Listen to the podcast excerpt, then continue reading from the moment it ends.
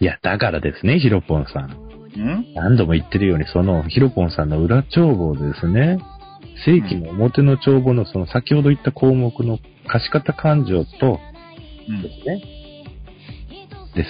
そうすればほら、表に出てこない数字になるじゃない。おー相殺されてこれがわからないようになってるんだね。そうそうあ、あ、なるほどち。なみにこれレコーディングしてました。すいません。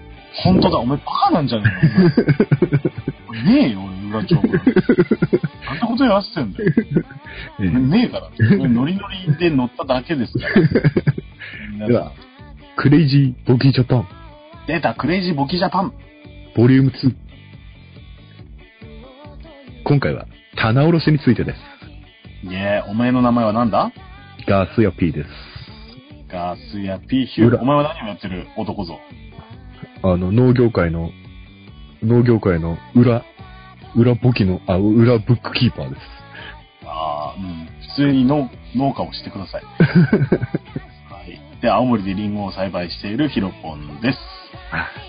いや、えーいね、冒頭はですね、あの、ヒロポンさんがですね、怪しいことをしてるところからお届けしております。はい。演技ですよ。演技これ、ヒロポン自体も全部演技。演技ない。実際にいない。こんな人はいない。はい消防もない。そうですね。うん。まあ、あの、ちょっと経費を上乗せするために私から、あの、架空の100万円の領収書を10万円で買ってくれる話がまとまったところ ですね。あの、補助金申請の時に使います。本当にダメだな、本当にこれ。こういうところがクレイジー、アグリジャパンクレイジーになったんだ日々、そういうことを考えながら農作業に励んでいるガス屋です。はい。そういうことを突っ込みながら日々生きているヒロポンです。クレイジーアグリジャパンとして、えー我々活動をしてます。そうです。で、今回はですね、前回言った通り、棚卸しです。うん。あ、その前にですね、ヒロポンさんに先週お出しした宿題がまだ届いていないんですが、はいはいはいはい。あの、所得税法と会社法と、うんえ。ー酒税と消費税法に関する論文がまだ出ていないんですが、うん。税理士の資格試験じゃ ん。あのね、あの、それごめん。俺書いたんだけど、俺書いたんだけど、は俺い書いたんだけどさ、あの、眠い、本当に目こすりながら作ったからさ、ワードだと思ったら、エクセルに打ち込んでたみたいで、ごめはいんはい本当一行に全部こう、一マスに全部入ってたみたいで、俺全然、あ、それどうやってワードにコピーすればいいか全然わかんなくてさ。そうですか。ではですね、チャット、ではこのチャットにですね、うんあ。の、Excel 編集すべてを選択、コピーで、あの、このチャットに全部上げてくださ い。私読みますから。いやいやいやいや。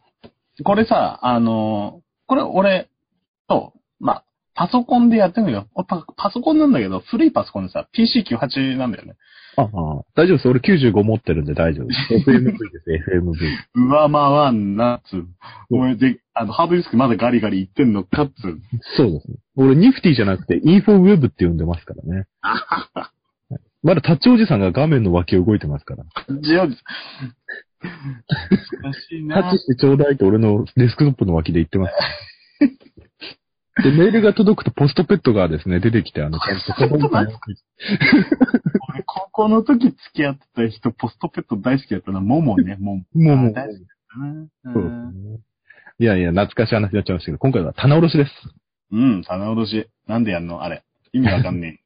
今回はあの、実社会の棚卸、ちょっと商商業分野系の棚卸しと違って農業の、あの、えーっと、申告の時になぜ棚卸しをするかっていうところに絞って話をしていきたいと思います。はい。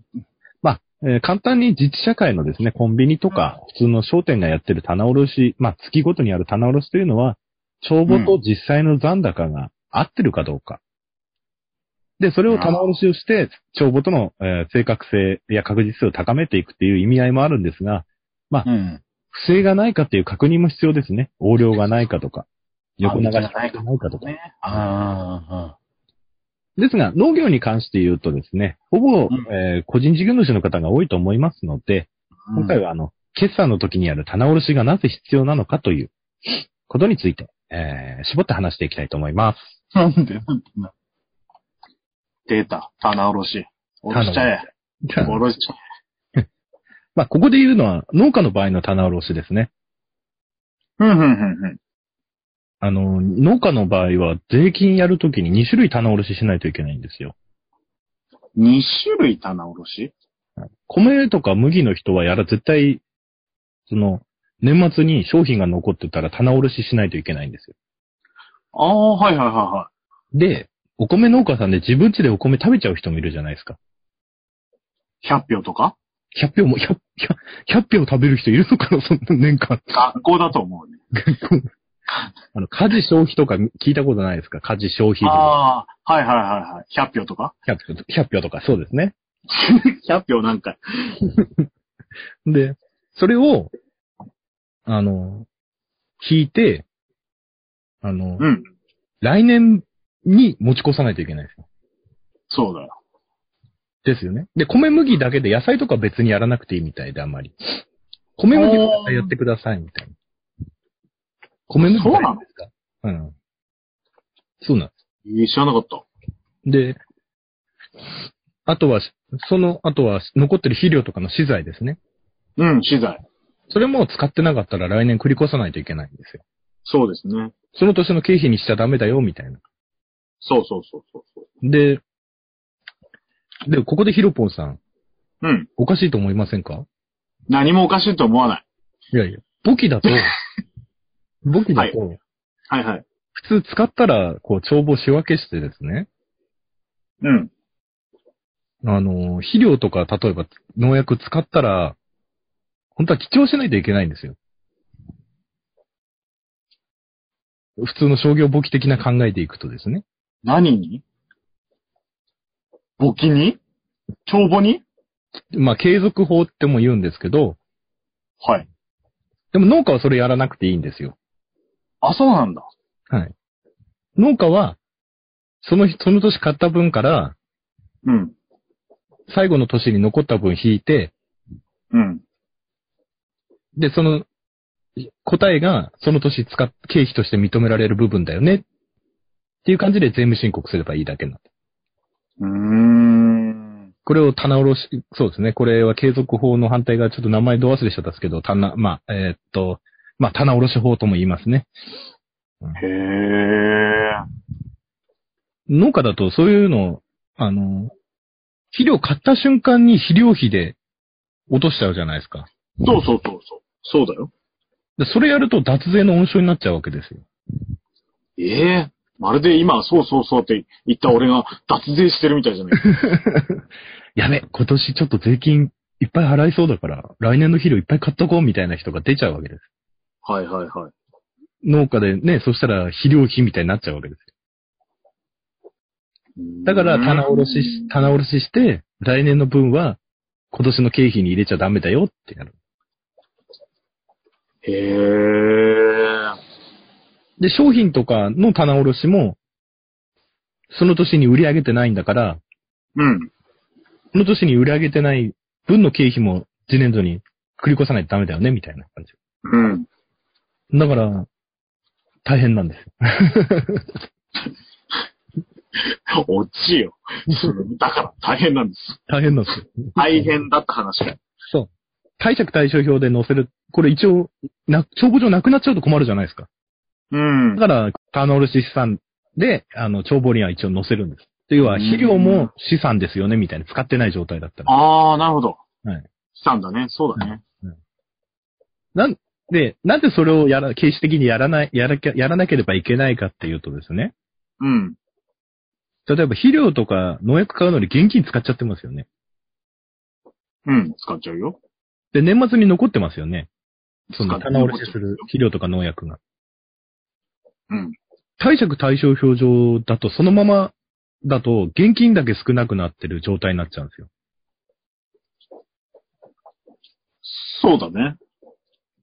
だから、その現金が何の形態に変わってるのかっていうのを、決算の時の貸借対照表に、本来は載せておけば、あ、10万円分は農薬として形、現金じゃなくて、現金が農薬として残ってると。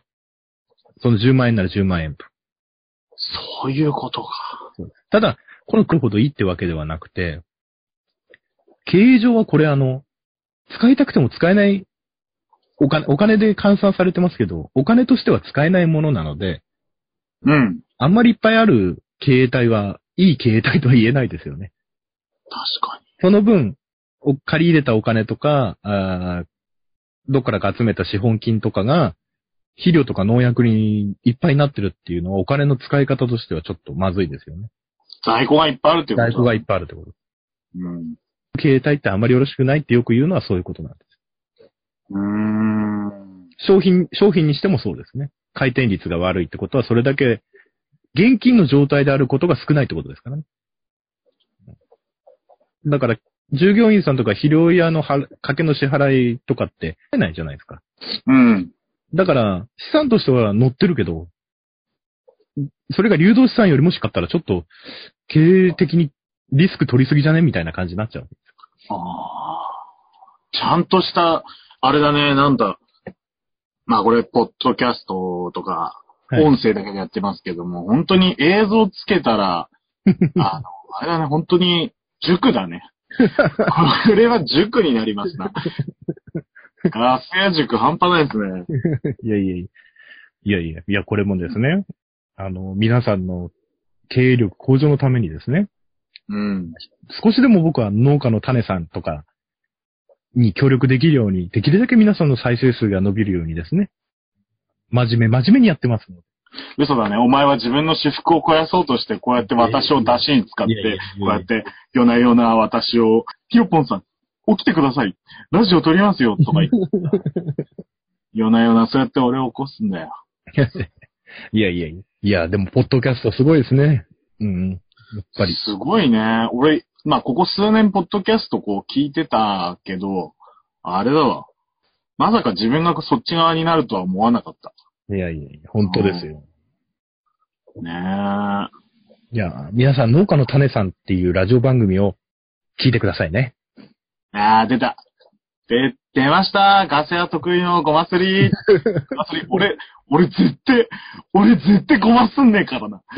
俺絶対ごますんねえよ。俺意地でもごます。何言って聞る聞かないもん、もう聞、もう聞かないもん。いやいや、俺お金くれるんだったら、靴だって舐めますからね。プライド、プライドを捨てるな。広い広い。プライドを捨てる。フライドって何ですかそれ美味しいんですかプライドでね、食っていけないからね。プライドで飯が食えたら、あの、あれだよ。みんな靴ピカピカになんねえよ。泥だらけのままね。靴舐める奴がいるから。そうです。プライ、プライドなんて捨ててやら。あ、そうだ。ファーマークライシス、い予告がございます。なんと、なんと、先日ですね、何ガスヤピーに出資してくれる方が集まって投資家ぐらい。嘘だろいや、本当です、本当です。嘘だろお前嘘 本だろ当、本当、お本前に出資なんて、ドブに金捨てるよりもひでえよ。当。で、元バンカーの方二人がですね、私の帳簿を徹底的に管理する条件でですね、複数人が集まりましてですね、あの、一人三桁、三桁万円超えてる額をですね、出資してくれてですね、来年から僕、トマト栽培を始めることになりました。てってれー。マジではい。もう、僕の、僕のメインバンクの銀行員も驚くような発表をいたしましいやー、おめでとうございますた。。ありがとうございます。これ、いこれやー、でもそ排水排水う、の陣でございます。排水の字もいいけどさ、まあこうやって帳簿とかそういうのをさ、教えてもらってるのに、あの、元バンカーのその人が、チェックを20、30にもわたってしないといけないっていう、お前のその凄さがやべえよ。そこまでしねえと、お前のそういうところはこう、見極められねえのかっていうのは、 怖いよね。いや、もう大変でうしたまよ。く、うまくこいつだったら帳簿をなんとかされるかもしれ ない。お金がね、もうこいつは何やらかすかわかんないから、ちょっと見張ってこうみたいな感じなんでしょ。でも、その代わりにお金を、出資をね、してくれるっていうところまがねあ、細かい条件いろいろあるんですが、ないはいはい。まあ、金額もでかいんですけど、まあね、3桁万円なんて、本当にあの、ちょっとしたサラリーマンの年収ですよ。一人三桁万円出資ですから。あ、でもね、なんていうか、まあ、これ聞いてる人はどう思ってるかわかんないし、ガス屋とちょろっと会った人に関しては、ああ、またなんか言ってるなって思うのかもしんないけど、でも実際こうやって長く付き合ってみると、ガス屋のやばさっていうのは、やっぱ知ってる人は知ってて、で、そこになんか可能性っていうのを、ぶっちゃけちょっとでもか、めちゃめちゃ感じるんだよね。本当の、働く時間に行って、今日当たる気がするみたいなぐらいの、その願望だけど、でも本当にガス屋にはそういう感じがしないでもない。いや、ねよかったです。あの、もう本当に、とあるお店でね、3時間4時間交渉してですね、うん。本当に。まさかそこで話がまとまると思いませんでした。いやーでも、よかったです。おめでとうございます。ありがとうございます。あのー、多分来年、まあ、まるっと1年トマト栽培やって、ね、12月ぐらいには、ファーマーズクライシスの第2回がね、放送されないことを願っています。もう、違いますね。きっとあの、ファーマーズ転職っていう新コーナーを始めますね。いやいやもう元農家は次の週やめてんじゃねえかよ。 やめてんじゃねえよ。せめて、あの、何こう、ファーマーズ、リターン。いや、ダメ、リターンもダメだ。なんかこう、帰り咲いたみたいな。成金になったみたいな。そういう話、期待してます。俺わは。かりました。はい。でも、条件厳しくて、生命保険とか入らなきゃいけないんですけど、指定のね。 いきなり話が重いよ。重い。重いよ。ここらはカットしましょうね。ありがとうございます。でもこんな感じですね。うん。で、ヒロポンさんは、青色新聞、私分かったんじゃないわかったかなあったんじゃないかな。あのー、あれですね、あのー、この話終わっちゃいますね。 うん。いやー、いいじゃないですか。短くコンパクトに、棚卸しがなぜ必要か、みんな分かったと思うんで。そうはい。そういやー、今日はためになりました。ありがとうございます。あれ、いやいや、多分。まあ、なんでヒロポンさんと私が今、この、いきなり第2回を取ろうかといったとことになったかというとですね、はい。あの、ヒロポンさんが経理上問題を抱えておりましてですね、はい。私がなんと無料で、無料で相談を受けたからなんですはい。まあ、結局二人で話し合って、あの、これこうなんじゃないか、これこうなんじゃないか、でもこの帳簿見てくれ、この仮払い金は、なんでこれ仮払い金にあるんだよっていうところから始まり、最終的には、このままでいいんじゃんっていうのに 落ち着いたっていうのになったっていうね。いや、でも本当にこういう、なんだろうな、帳簿とかを見せ合える中でもあるし、まあ見せてもいいものではないんだろうけど、まあ見せてもら、見せてあげて、一緒になってこう話し合える人がいるっていうのは結構大事だなと思いましたね。いやー、ありがたいです。 うん。まずあれですよね。仮払い金計上してるのに仮払い金の意味を分かっていないっていうところからスタートでしたからね。仮払い金って何なの仮に払うお金っていうことでしょあ、仮払い金というのは、うん。未確定の金額を払った時に計上する。未確定のにお金を払うそうです。例えば、私がヒロポンさんに、ちょっと急な出張行ってきてって言うじゃないですか。はい。で、現金1万円渡しました。はい。でも正確な旅費って分かんないですよね。わかんないね。そういう時は、もし僕私がヒロポンさんに渡したとしたら、うん。もし1万円って出張費が確定してたら、うん。えーっと、貸方現金、借方出張旅費で済むんですけど、うん。いくらかかるか分かんないと。うん。なので、そういう時は貸方現金、借方借払い金と。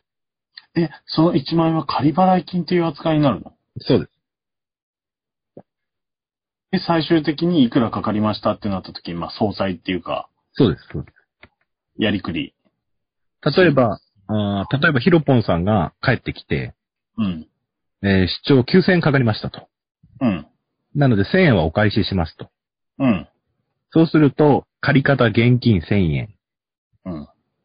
で、現金1000円の下に、えー、こう、例えば交通費で9000円だとしたら、はい交通費9000円。はい。で、もう現金として1万円は出したことになってるので、うん。反対側に仮払い金1万円処理する。貸方に。で、それゼロになるもんね。ゼ。ロになります。あいやそうです。未確定のものに対する感情は、例えばその出張旅費でね、例えば交通費に使うのか、旅館代に使うのか、まだ未確定、いくら使うのか未確定。ー。うんうんうんうんで、もしそれで交通費と旅館代5000円5000円って仮にやってもいい。いんですけど、あ例えば日帰りにしちゃいました、旅館かからなかったですとか、あ。うん。交通費が全然かからなかったですってなったら、そしたら最初に計上した、ね、出張旅費とか交通費とかをもう一回仕分けし直さなきゃ、修正し、修正しなきゃいけないわけです、帳簿を。ああ、仮払い金ってそういうのなんだ。そういう、そうです。ああ、なんか、自由に使っていい感情科目だと思ってた。まあ、まあ、あれですね。使途不明金とかで帳簿じり合わせるのに会計ソフトが、こう、帳簿閉じようとしたら、ここが、ここがエラー、エラー、エラーみたいになるとみんな仮払い金とか未収金とか前受け金とか元入れ金で調整するんですよね。あそうなんだ。ダメだよ、そういうことしちゃうみんな。みんなダメだよ。ちゃんとわかんないところは税理士とかわかる人に聞いて、解決して、ちゃんと、ね、申告の日を迎えましょう。はい。す、そうです。なんで、仮払い金という勘定科目は、そういうふうに使 えます。いやー、その感情科目シリーズもやってほしいね。クレイジーボキジャパン。 結勘定科目シリーズ。構感情科目、これ何の時使うのみたいなのは。うわ、ちゃんと勉強した人だとわかるんだろうけど、俺みたいに、あの、独学でやってるやつは、あの、うんちょっとわかんないかもしんないなうんまあ、そうですね。まあでも、簿記の初期、最初に教えたルールで左右が一致しなきゃいけないというルールさえ覚えておけば、うん本人が把握さえできていれば、ぶっちゃけ感情科目って何でもいいんですよ。 いろいろな、いろいろな引き出しだとクレイジーだぞお前クレイジーだ ぞ。 ダメだぞ、そういうこと教えちゃう。いや、あの、感情科目は簿記で何、何かっていうと、ラベルのついた戸棚なんですよ。うーん。で、いろいろいろいろこう、細かく分かれてくるので、うん。いろんな引き出しにこう、ボンボンボンボン入れるわけです。うん。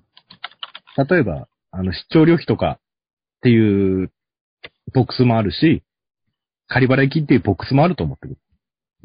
はい。で、そのボックスに、どんどんどんどんその、種類ごとに分けていくと思う。うん、うん、うん、うん。で、ただ、国とか税金とか、銀行とかが見るときは、ちゃんとルールに、国際ルールとかがあるので、そのルールに従って、その項目に入れてってねっていう、ああ、ルそういうルールあるんだね。そういうルールがある。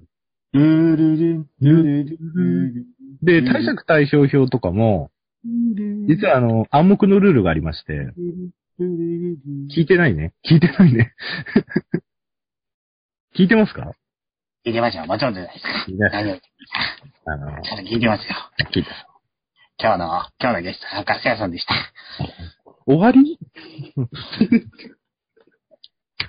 あの、実は貸借対照表の流動資産のところも暗黙のルールがありまして、対借対象表の流動資産。はいはいはいはあれもルールがありまして、一番上現金とか普通預金とか当座預金ってこう並んでくるんですけど、い。ありますね。あの、並び方は、あの、現金化しやすい順に大体並んでるんですよ。現金化しやすい順はい。ほー。だから現金、普通預金、当座預金ってきたら次は、まあ、売掛金か、未収金ぐらいから来るんですかね。うん。その後受け取り手形と来て、その後はなんだろうな。うん。うん売掛と来て、まあそんな感じで来るんですかね。まあ、手形とかって実際こう、普通に農家やっててあるものかね。ああ、い前昔ね、潰れる前の一ね、約束手形送ってきた時ありましたね。その後当座クレイジーだね。 い い関西の方ね。のね。クレイジーさだね。うんでは、夜も更けてまいりましたので、えい。今回はですねうん、うんヒロポンさん何かやってみたいものまねとかありますかいや、特に俺、モノマネとかあんま得意じゃないから、あ、そうですか。うん。あんまやんなくてもいいよ。あ、本当ですか。あ、では、えーですね、夜も更けてまいりましたので、えー今回はヒロポンさん、モノマネが不得意だというそうなので、うんこのコーナーは今回休むわけないでしょえーうんではですね、初めて棚卸しをした原始人のモノマネをして今日は終わりたいと思います。では、ヒロポンさん、お願いいたします。うん。うん。うん。うん。E, R, 三、四。E, R, 三。E, R, 三。うー。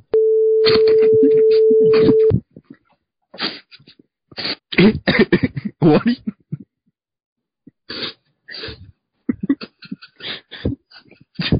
えちょっと今ちょっと放送事故が起きてしまいましたね。なんか中国語と日本語を使い分けてる現地人がいたんですけど。しかも中国語も ER3 しか言えなかったんでしょうね、きっとね。なんかわかんなかったんでしょうね。い、あ、さんす、うろ、ち、ぱ、ちゅうですからね。ああ、なるほど。さすが、物知り。麻雀だと、いい、いい、りゃん、さんす。麻雀、麻雀でもわかるね。いやー、ごめんなさい。もう一回やりますか。原始人やめね。喋るねって卑怯だよ。あ、そうですか。えっと、ではですね、えー初めて棚卸しをする、チュパカブラをやっていただきましょう。ほう、ほう、牛の血を吸うぞ。牛の血を吸うぞ。牛がいないぞ。お、ここはコンビニだぞ。棚卸し関係ねえ。ダメ、チュパカブラとかダメだな、やっぱり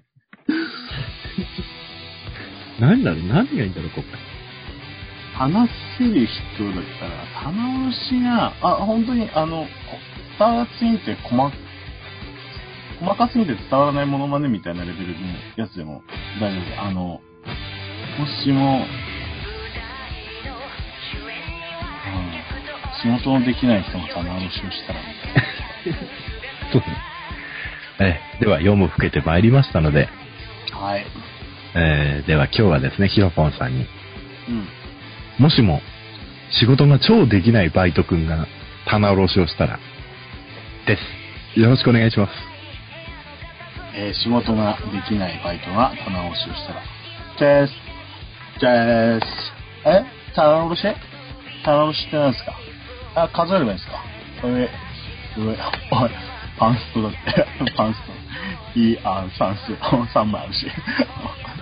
もう、マジこれすげえ。え、これちょっとポケットに入れちゃおう。これあ、いて、いて、なんすか、なんすか、すみませんあ違う、ポケットこれ、いてない。これさっきコンビニ買ったやつ。これ、じゃあ、じゃあ、じゃあ、アマゾンカードとか、じゃあ、じゃあ俺、俺、俺、俺、俺、俺、俺、先生じゃないです。俺、俺、あ先輩。